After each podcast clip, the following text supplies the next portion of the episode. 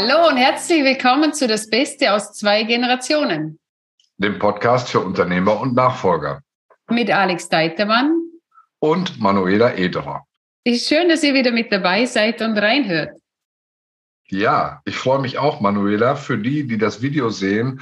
Um, ähm, heute ohne Bild oder nur ein Standbild von mir. Das liegt an meiner Kamera, die einen Wackelkontakt zu haben scheint und das Bild nur flackerig darstellt. Deswegen um, ähm, heute nur ein Standbild. Aber das Mikrofon funktioniert super und unsere Zuhörerinnen und Zuhörer haben hoffentlich einen klaren Ton. Ja, heute geht es ums Geld, Manuela. Wie schön. Ich liebe es, ums Geld zu sprechen. Das ist ja ein Thema, über das wir alle nicht gerne sprechen. Genau. Und äh, weil das Thema auch in Familienunternehmen häufig sehr heikel ist und dementsprechend auch ja nur mit Vorsicht oder spitzen Fingern manchmal behandelt wird, haben wir gedacht, wir sprechen mal drüber. Und zwar geht es um das, was potenzielle Nachfolgerinnen und Nachfolger im Unternehmen verdienen dürfen, können, sollen, müssen.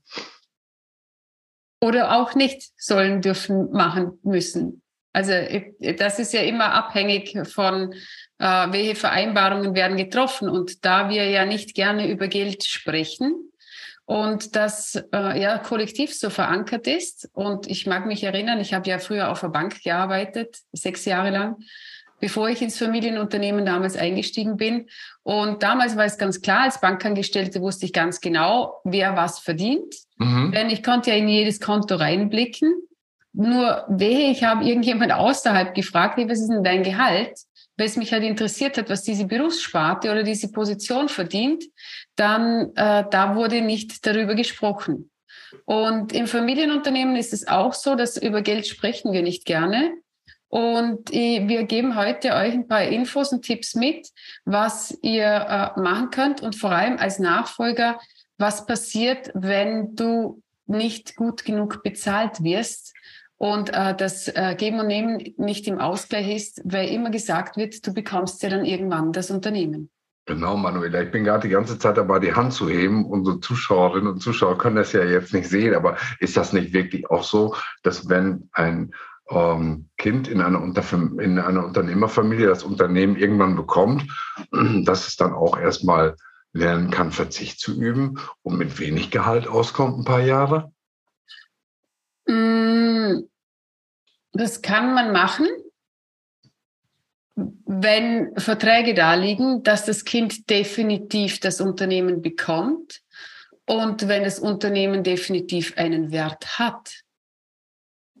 Also wenn. Ja, man kann leider, man kann leider das Schmunzeln nicht sehen in meinem Gesicht, als ich das gerade gesagt habe. Das war tatsächlich ironisch gemeint. Und es ist tatsächlich ein Argument, das ich selber auch als junger Mann gehört habe. So nach dem Motto, du bekommst doch mal das Unternehmen und deswegen ähm, reicht das doch jetzt, wenn du äh, sehr wenig verdienst. So nach dem Motto, ein Taschengeld ist gut genug. Und ich bin der Ansicht, das ist ein großer Fehler aus verschiedenen Gründen.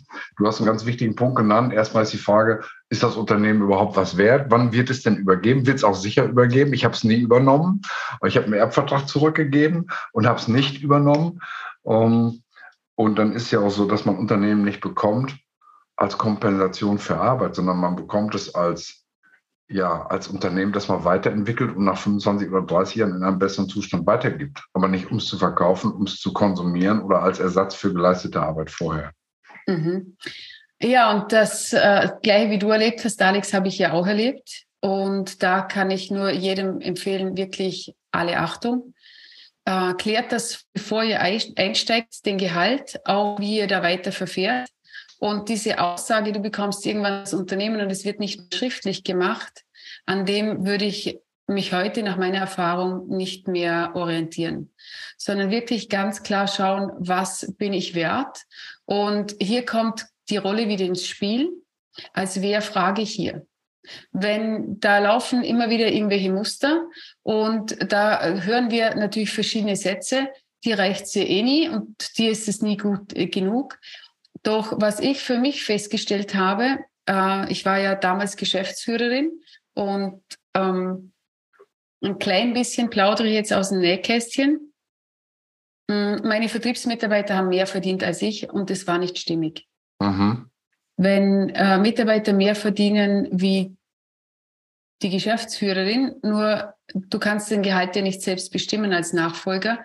Darum ist es wichtig, dass diese Dinge vorab schon abgesprochen werden und vor allem vor dem Einstieg schon besprochen werden, ähm, damit es danach keine Unstimmigkeiten gibt. Weil alles, was auf dem Tisch liegt und äh, besprochen wird, okay, wie gehen wir mit Gehalt um?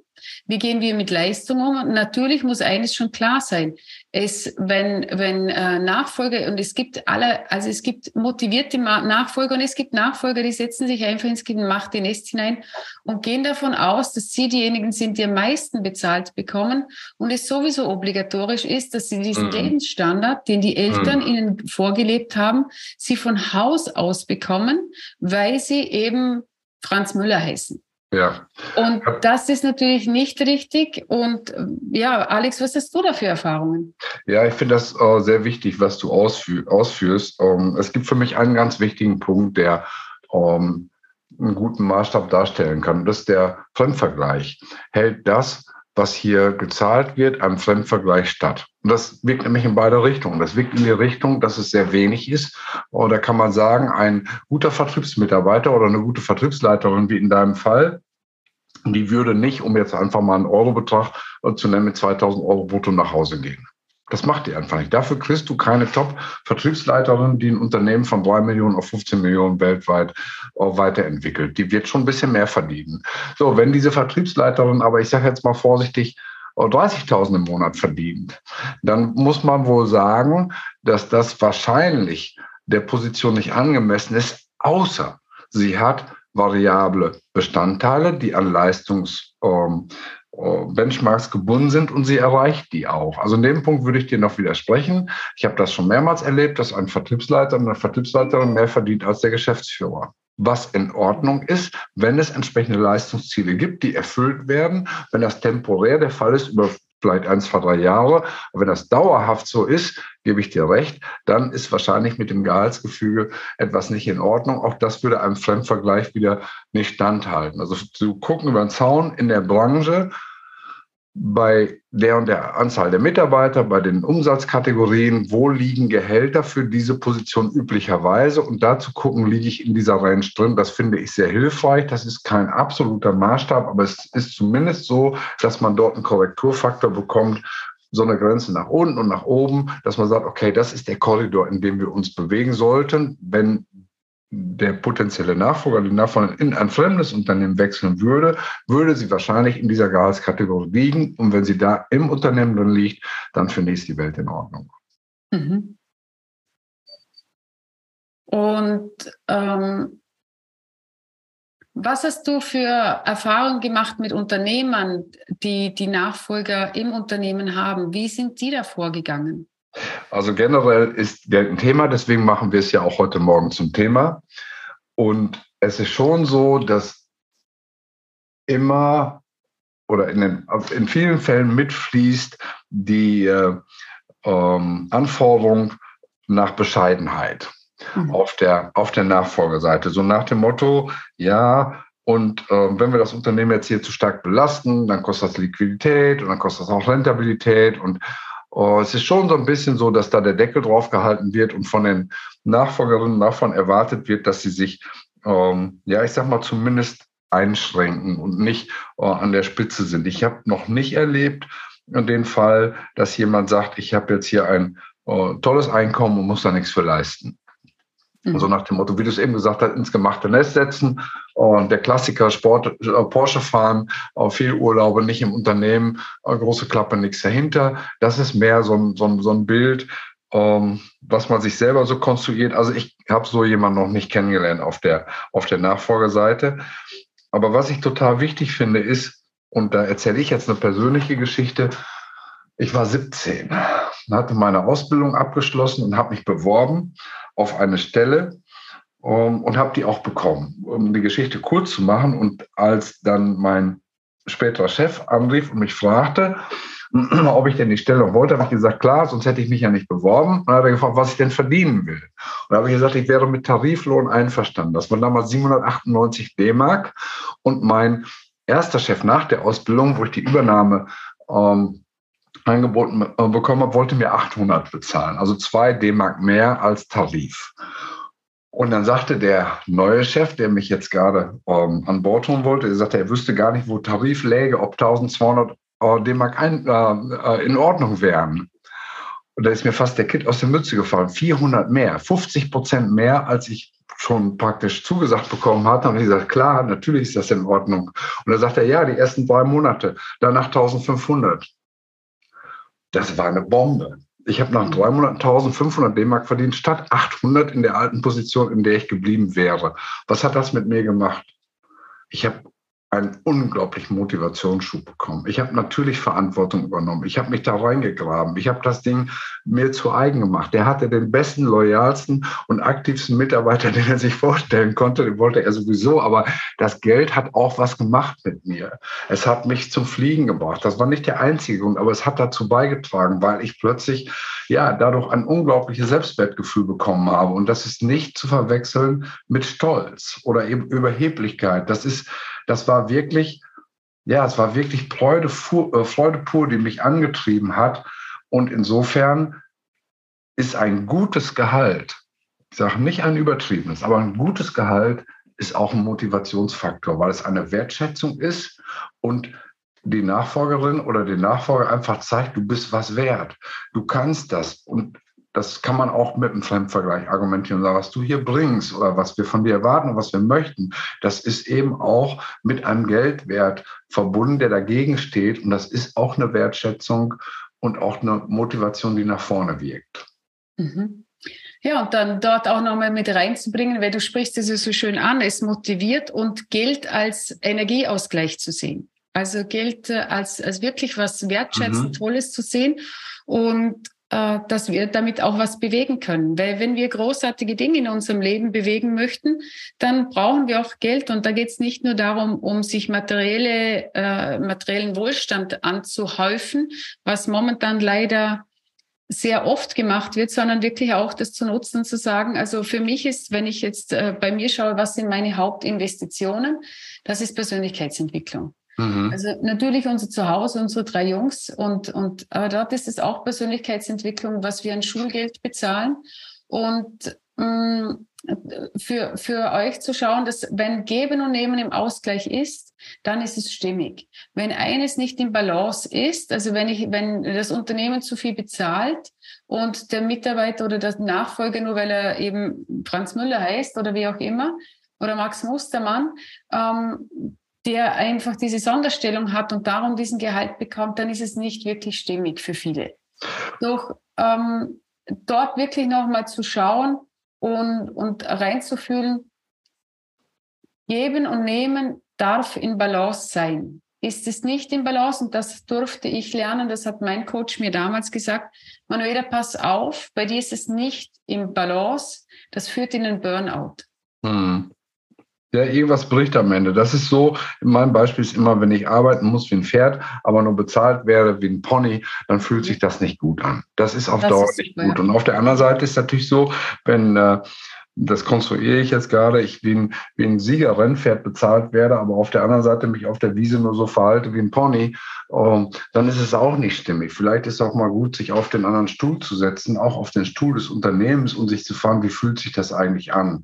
Mhm. Denn ich bin davon überzeugt, bei praktisch allen Menschen, der Bauch spürt das. Wenn du sagst, das muss sich gut anfühlen, ich kann das nur unterstützen, weil man kann das nicht ähm, mathematisch lösen und sagen, so, wir nehmen jetzt mal irgendeine Formel und dann rechnen wir aus, gewinnen mal Umsatz minus Kosten mal was weiß ich wie, äh, geteilt durch Branchendurchschnitt, äh, multipliziert mit der Altersgruppe und da kommt dann eben Betrag raus. Das ist Quatsch. Es gibt da keinen Gerechtigkeitsfaktor, den man in irgendeiner Form als Formel einführen könnte.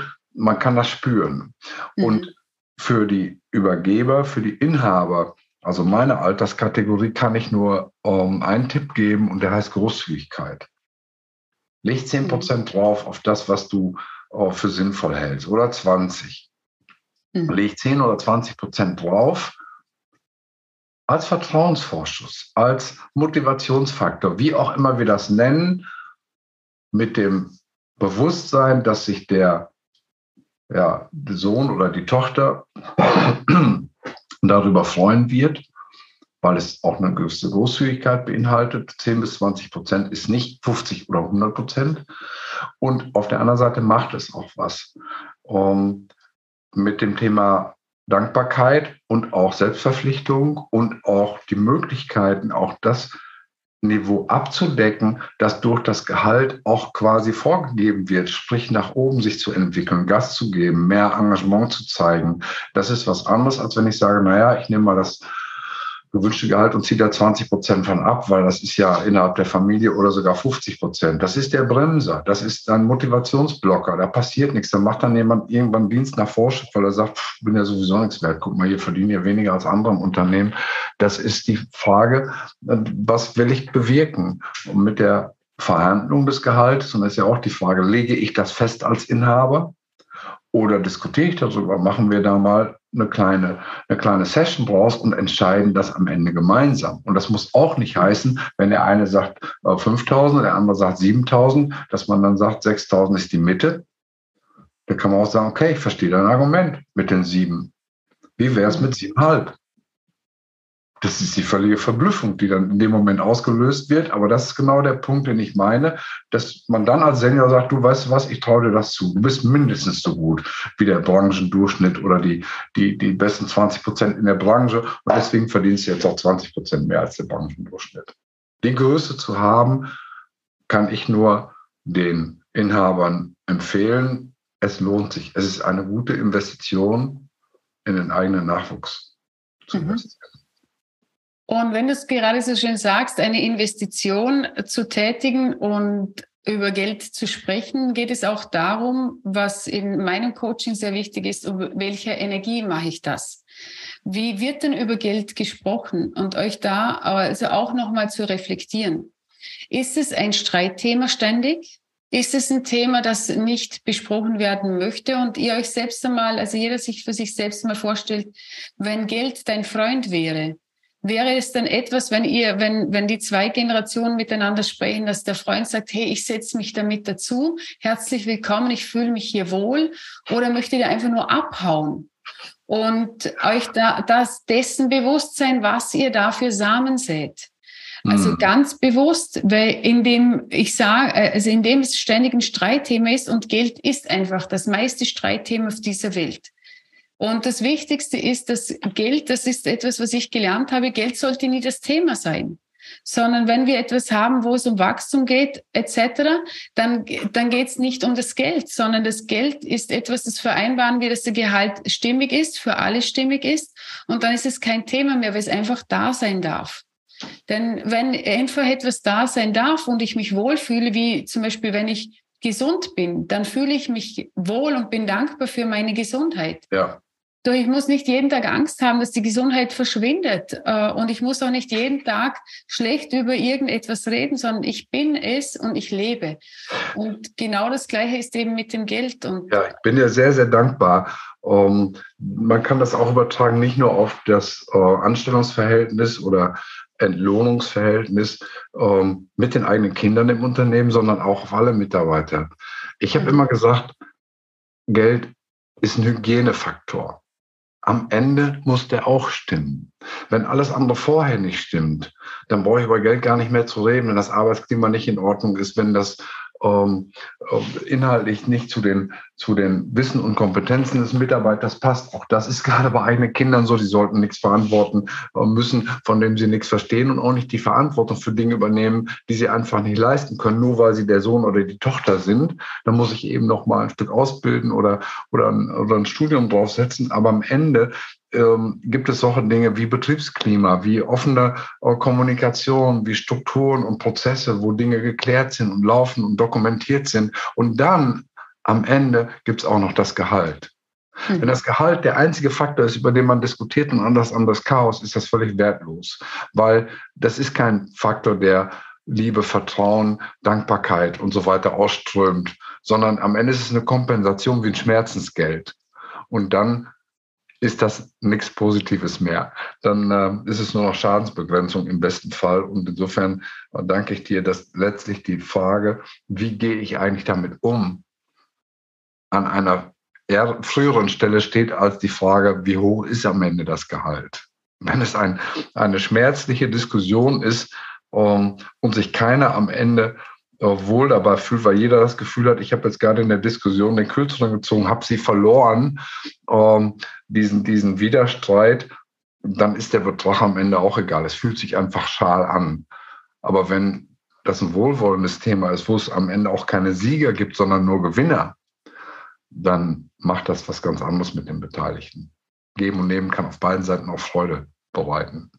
Ja, vor allem ist es ja nicht nur, dass es sich schal anfühlt, sondern das Thema ist das, rein energetisch gesehen, wenn wir die geistigen Gesetze hernehmen. Gleiches zieht Gleiches an. Wenn ich Geld abstoße, ziehe abstoßendes Geld an. Das kann bedeuten, dass ich im Unternehmen weniger Umsätze tätige. Wie wenn ich rein bin mit dem Geld und sage, hey, Geld ist reine Energie. Wenn ich weiß, ich für mich habe also ich habe, ich, ich habe das für mich komplett transformiert, denn für mich war früher Geld immer ein Streitthema, vor allem im Familienunternehmen. Mhm. Ich habe mhm. es zwar geliebt zu verkaufen, habe tolle Umsätze gemacht, nur wir am Ende durften kein Geld verdienen. Und ich habe es transformiert und habe festgestellt, hey, wenn ich Geld verdiene, dann kann ich Gutes in dieser Welt bewegen. Ich kann Gutes in meiner Familie bewegen. Ich kann mich weiterbilden. Das ist mein höchstes Gut, ist für mich die Persönlichkeitsentwicklung. Dort immer weiterzugehen und zu schauen, was gibt es noch? Wie kann ich noch mehr mit mir selbst verbunden sein und mein wahres Selbst leben? Wie kann ich noch mehr meinen Auftrag in dieser Welt äh, in die Welt bringen? Und dort wirklich zu schauen, welche Energie hat Geld? Ziehe ich, spreche ich über Geld und das wirklich auch mal besprechen, also wirklich mal darüber sprechen und, und schauen auch, wie, wie, wie agiert das Umfeld. Wie denken reiche Menschen? Wie machen die das anders? Wie sprechen die über Geld? Also Reiche nicht, dass wir welche hernehmen, die aus Mafia-Wegen äh, zu Geld gekommen sind, sondern ehrliche Herzensmenschen, die Sozialprojekte damit unterstützen, die andere Menschen fördern. Hm. Also von denen, die als Vorbild hernehmen, was haben die für eine Denke, was haben die für eine Energie gegenüber Geld?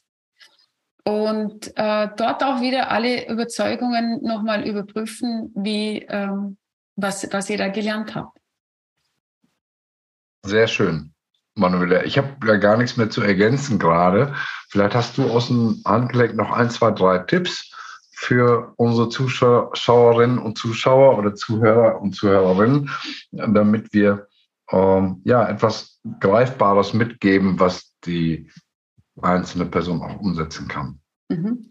Also wichtig ist, immer bei sich selbst beginnen, nie am anderen abarbeiten. Also ich habe früher den Fehler gemacht, ich habe mich an meinem Vater abgearbeitet, anstatt ich mein eigenes Thema zuerst angeschaut habe.